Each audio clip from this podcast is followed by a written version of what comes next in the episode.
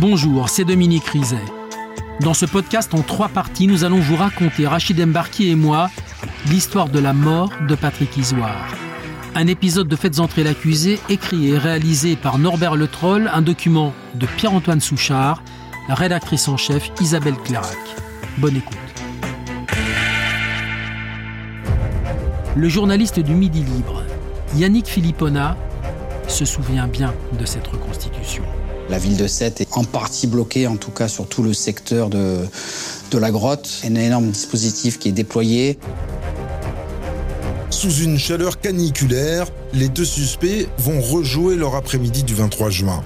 Leur rencontre fortuite à l'arrêt de bus, Audrey qui attend Patrick Isoire devant le cimetière, Rémi Chen qui va à ses occupations, et puis la petite balade d'Audrey Louvet avec Patrick Isoire jusqu'à la grotte le commandant Boris Verrière mène les opérations. Le point d'orgue va se jouer euh, à la grotte. Rémi Chen va refuser d'y entrer euh, en disant que de toute façon euh, il n'y était jamais allé donc il, ne voyait pas pourquoi il devait y rentrer. C'est donc à Audrey Louvet de jouer. Elle est accompagnée de son avocate, maître Eva Fournier. Quelques mètres avant de rentrer dans la grotte, quand elle voit les armes posées par terre, ben là, le craque, hein, elle est en pleurs. Quatre fusils parmi lesquels elle doit désigner celui qui ressemble le plus à l'arme du crime, qui n'a jamais été retrouvé. Et c'est vrai que le fait de s'enfoncer dans la grotte, on sent que Audrey, elle se tend. Elle est prostrée, elle est un peu recroquevillée euh, comme ça. Ben donc elle y est, quoi. C'est le moment. Elle va expliquer que euh, une fois qu'il lui a pointé le fusil, il lui a pas demandé de partir comme elle l'avait dit, qu'il leur a intimé l'ordre de poser leur téléphone euh, à leurs pieds, en leur intimant l'ordre de rentrer dans la cavité. Toujours tremblante, Audrey Louvet dirige les policiers qui ont pris la place de chaque protagoniste. Rémi Michel lui jette euh, un rouleau d'adhésif en lui demandant de le passer euh, autour des épaules de Patrick Isoire et notamment pour y fixer un sac en toile sur la tête de Patrick Isoire. Un sac en toile sur la tête. Voilà qui lève le mystère des fibres retrouvées sur le visage de Patrick Isoire. Audrey Louvet ne pouvait pas l'inventer. Ce détail capital accrédite son récit. Une fois qu'elle a fini d'entraver euh, Patrick Isoire, il lui dit Tu prends tes affaires et tu te casses, euh, et tu m'attends là où je t'ai dit de m'attendre. Pour la première fois, Audrey Louvet avoue sa complicité. Elle n'a pas seulement servi d'appât, elle a entravé Patrick Isoire avant de le laisser à son bourreau. Maître Jean-Marc Darigade est l'avocat de la famille Isoire. J'imagine une scène où Patrick Isoire, les épaules liées, en situation d'infinie faiblesse, euh, au fond de ce qui va être son tombeau, est contraint euh, d'écouter le discours d'un type euh, fou. Il est difficile d'imaginer que Rémi Chen n'ait pas montré son visage à Patrick Histoire, parce qu'une vengeance sans visage, ce n'est pas une vengeance. Donc il avait forcément la volonté de faire comprendre à celui qu'il allait exécuter qui il était et pourquoi il le faisait. Ce face-à-face et cette mise à mort auraient duré une vingtaine de minutes. C'est du moins ce qu'estime Audrey Louvet, qui attendait le retour du coiffeur au rond-point du Vigneret. Mais Audrey Louvet a-t-elle vraiment tout dit? Oh non donne la défense de Rémi Chen. Maître Luc Abratkiewicz en est certain. Elle s'incrimine, oui, mais dans un rôle qui est un rôle mineur, dans un rôle d'appât, tout en euh, sortant de la grotte au moment où les faits ont été commis. Pour la défense, son récit est truffé d'incohérences. Dans cette grotte, on a effectivement des projecteurs pour les besoins de la reconstitution, mais s'il n'y a pas de projecteur, c'est le noir absolu. Rémi Chen arrive, il n'a pas de torche, il n'a rien. Elle le voit avec un masque de carnaval et elle explique que c'est elle qui va éclairer avec son téléphone. Sauf qu'à la reconstitution, mais ça personne l'a relevé, elle explique qu'elle avait enlevé la batterie de son téléphone. Donc comment fait-elle pour avoir de la lumière sur son téléphone? Maître Franck Berton ne se satisfait pas non plus du récit d'Audrey Louvet. On ne sait plus. Alors, il tient, il tient la lampe, il tient le fusil, il tient, euh, il tient le bidon d'essence. Euh, voilà, tout, tout ça, on n'a pas eu de réponse claire, nette et précise à cette scène de crime. Quelle est son implication, elle? Est-ce qu'elle sert simplement à, organiser le guet-apens ou est-ce qu'elle participe au crime euh, dans sa totalité, dans son exécution et dans sa réalisation? Je dis que nous ne savons pas comment Patrick Isoire a été tué. L'avocat de la famille Isoire n'y croit pas non plus. Quand André Louvet dit qu'elle n'assiste pas à l'exécution, je ne la crois pas. Je ne la crois plus. On sent que peut-être aller au-delà euh, ne lui est pas supportable. Achever de se camper dans, ce rôle de aide-bourreau, euh, peut-être ne lui est pas tolérable.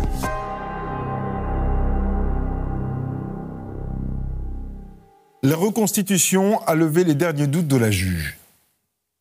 Mais la défense ne l'entend évidemment pas de cette oreille, parce que, à part les déclarations d'Audrey Louvet, qu'est-ce qui relie le coiffeur au crime de la grotte? Sa personnalité, elle colle pas avec cette violence. Quant au mobile, une vengeance avec 5 ans de retard, il y a de quoi s'interroger. Ses avocats dressent son portrait. Rémi Chen, c'est monsieur tout le monde.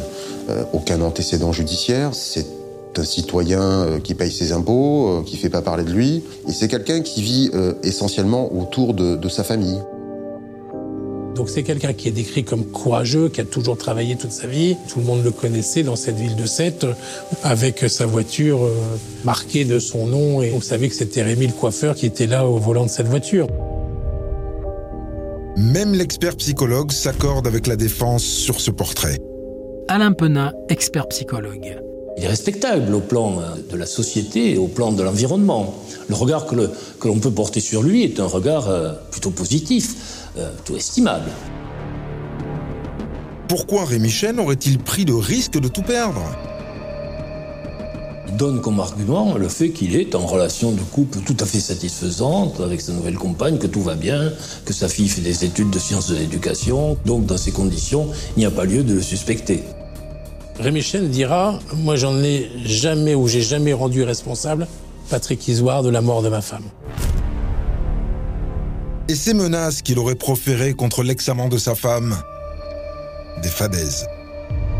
À aucun moment, euh, Rémi Chen est allé menacer publiquement Patrick Isoire de lui faire la peau, par exemple, de le, de le tuer parce qu'il avait une relation avec sa femme, ou il avait une relation avec sa femme, ou parce que sa femme a été décédée. Rien de tout ça. Mais moi je n'en voulais pas du tout à Patrick Isoire. Si je devais avoir quelqu'un à qui en vouloir, c'était plutôt à ma femme, euh, qui m'avait trompé avec lui, mais finalement, je ne lui en voulais pas à lui. L'expert apporte pourtant bien une explication au crime, à cette vengeance pour une coucherie d'une nuit ruminée pendant cinq ans. Cela tiendrait à une personnalité de type maniaque. C'est quelqu'un qui est plutôt affirmé et qui est organisé d'une manière euh, obsessionnel.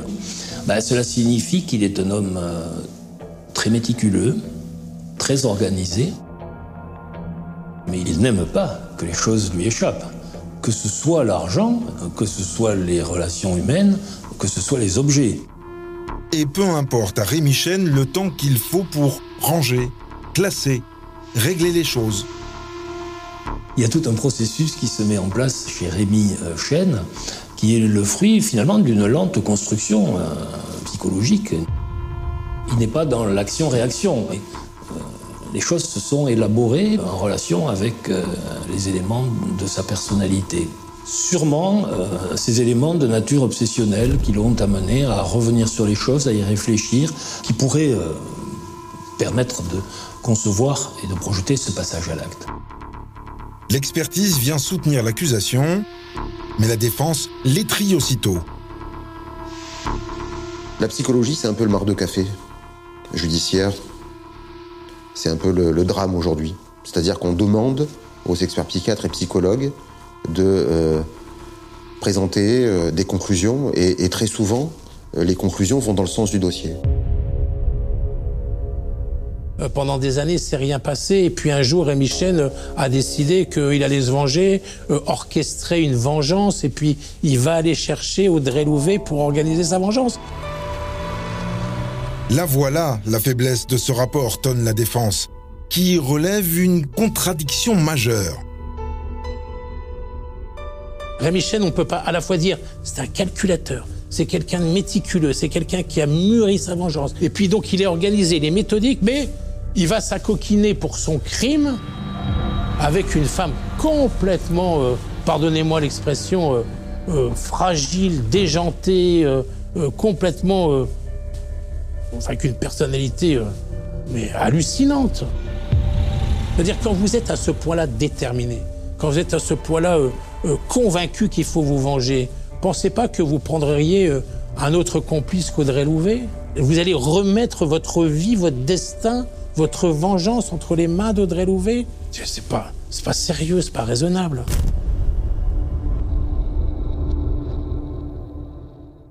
Dominique, il y a autre chose sur lequel le juge s'interroge. C'est le suicide de Nadège Chen. C'est son mari qui l'a retrouvé pendu en juillet 2009.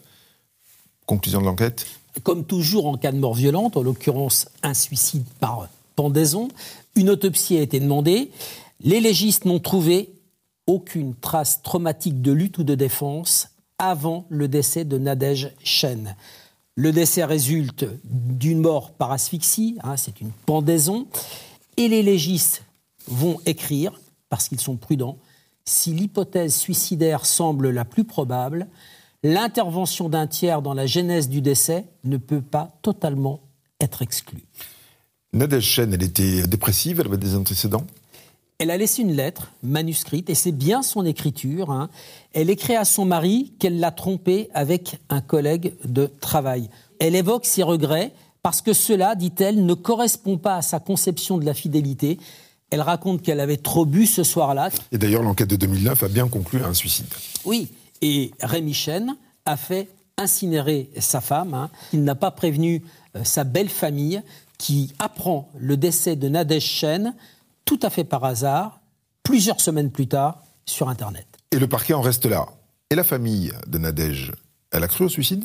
Non, parce que Nadège n'avait aucune raison de mettre fin à ses jours, parce que c'était contraire à sa foi religieuse, et la famille dépose plainte.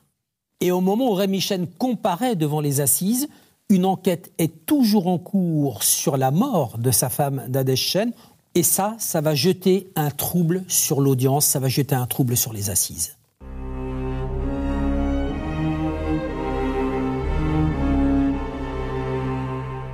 Le procès de la grotte du Vigneret s'ouvre le 18 janvier 2021 devant la cour d'assises de l'Hérault, six ans et demi après les faits, avec un accusé qui plaide l'acquittement, il est innocent, et une accusée qui ne savait rien du projet criminel. Mais la cour va-t-elle les croire? Ils sont renvoyés tous les deux pour assassinat, ils risquent tous les deux la perpétuité. Le journaliste Yannick Philippona couvre ce procès pour le Midi Libre.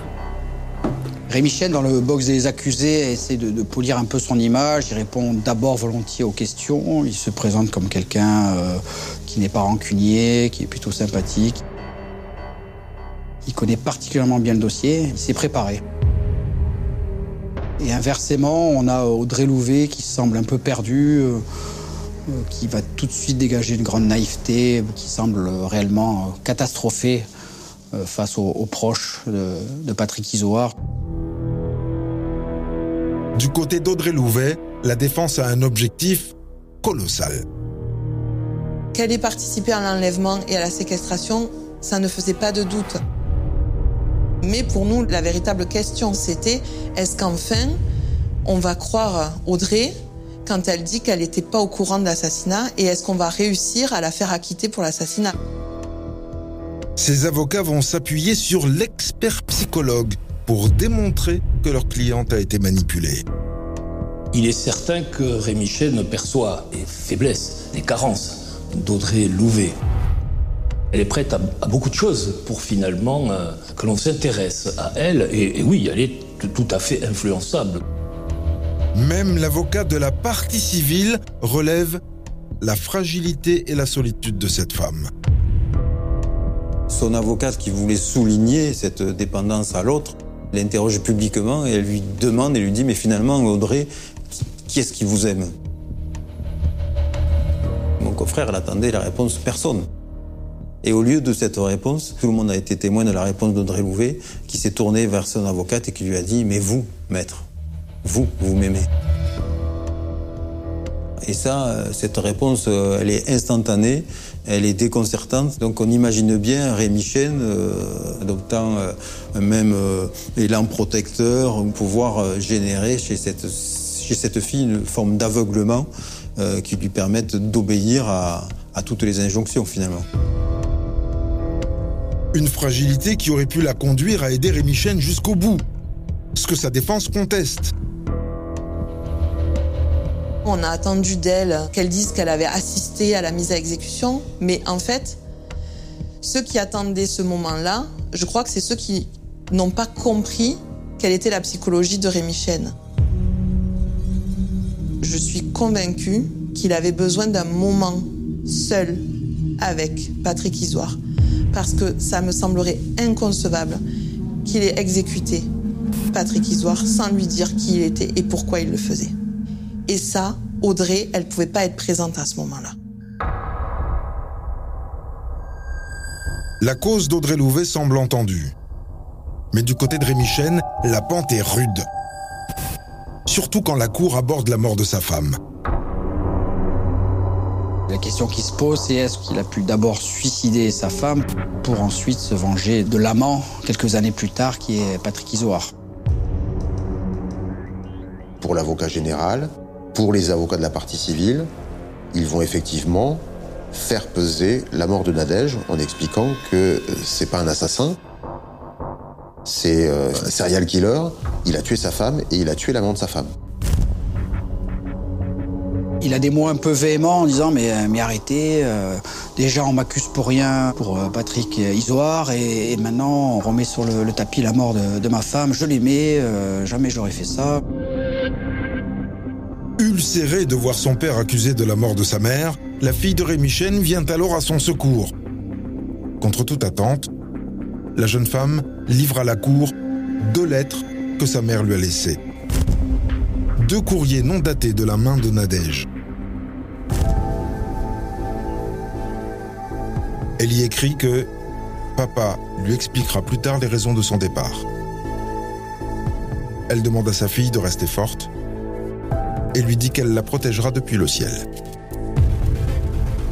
Alors ce sont des lettres qui expliqueraient un geste suicidaire à venir et qui donc gommerait euh, totalement euh, toute suspicion qu'il ait été responsable de, euh, de près ou de loin avec, avec la mort de, son épouse. Et donc par là, il va gommer l'accusation qui lui est faite concernant Patrick Isoire. L'émotion est grande dans la salle, mais ces courriers ne parviennent pas à détourner l'accusé de l'assassinat de Patrick Isoire.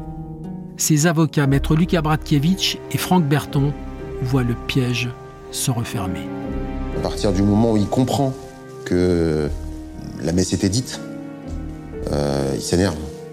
Il s'énerve et plus il s'énerve et plus il s'enferme dans euh, l'image d'un coupable parfait, celui qui ne reconnaît rien, celui qui conteste tout. Euh, il, va, il va creuser sa tombe judiciaire sans s'en rendre compte. En réalité, on est dans un système dans lequel Rémi Chen a dû coûte que coûte tenter de démontrer son innocence. On n'a pas finalement démontré sa culpabilité. On est venu rapporter telle ou telle anomalie, telle ou telle contradiction, telle ou telle suspicion ou coïncidence qui finalement n'était pas avérée ou était douteuse. Georges Gutiérrez, l'avocat général.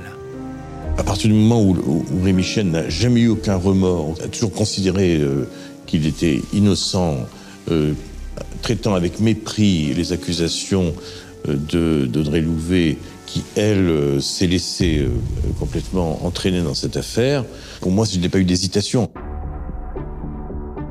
L'avocat général réclame la réclusion criminelle à perpétuité contre Rémi Chen pour l'assassinat de Patrick Isoire.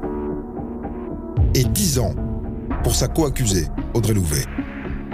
L'avocat général va expliquer que Rémi Chen est coupable parce qu'il a tué Patrick Isoire, mais qu'il est aussi coupable parce qu'il a tué sa femme. Donc finalement, on plaide contre deux assassinats. C'est aberrant. Mais il va falloir effectivement expliquer aux jurés que ce que vient de dire l'avocat général, c'est n'importe quoi, d'un point de vue juridique, et puis aussi euh, parce qu'il n'y a aucun élément, et qu'on vient salir cet homme pour effectivement en faire un monstre. À l'heure du verdict, la Cour ne retient contre Audrey Louvet que la séquestration. À l'issue euh, des débats, euh, Audrey euh, est condamnée à, à 12 ans de réclusion criminelle, deux ans de plus que les réquisitions. Elle est acquittée de l'assassinat. Enfin, depuis toutes ces années où elle expliquait qu'elle savait pas, ben ça voulait dire qu'elle avait été crue et que la vérité judiciaire, c'était qu'elle n'était pas au courant de cet assassinat. Quant à Rémi Chen, il échappe à la perpétuité. Ce sera 30 ans. Moi, j'étais en charge de défendre un homme qui criait son innocence. Il se trouve que Rémi Chen a accepté cette peine. Il n'en a pas fait appel. Euh, D'aucuns diront c'est un aveu de culpabilité. Et beaucoup ont dit c'est un aveu de culpabilité. Si vous êtes condamné à 30 ans et que vous dites que vous êtes innocent, c'est que si vous ne faites pas appel, euh, c'est que vous êtes coupable. C'est pas un aveu de culpabilité, enfin, tout le monde peut l'interpréter. Moi, je pense que c'est surtout euh, quelqu'un qui était désespéré et qui n'attendait plus rien de la justice.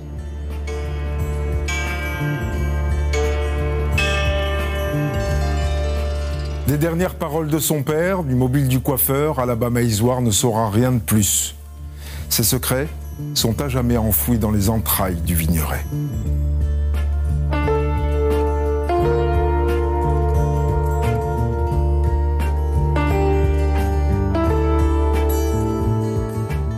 Venez d'écouter le dernier épisode de Faites entrer l'accusé consacré à l'histoire de la mort de Patrick Isoire. Si vous avez aimé ce podcast, abonnez-vous sur votre plateforme d'écoute préférée pour ne manquer aucun épisode.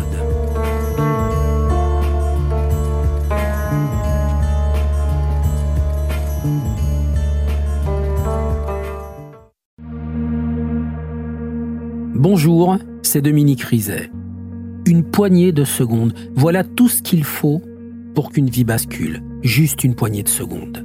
Un sursaut, un instant où le destin bifurque dans une direction ou dans l'autre. Sur le coup, je pensais pas qu'il était mort parce que je voyais pas de sang, on voyait rien quoi en fait. Sébastien s'est jeté sur son père. L'affaire Grégory, l'affaire Daval, l'affaire Cahuzac, vous les connaissez toutes, ça fait 40 ans que je vous raconte ces destins brisés. Aujourd'hui, dans l'instant où, découvrez les confessions de ceux qui sont au cœur de ces affaires. Ils me racontent et vous racontent ce qu'ils ne pourront jamais oublier. L'instant où, un podcast BFM TV raconté par Dominique Rizet.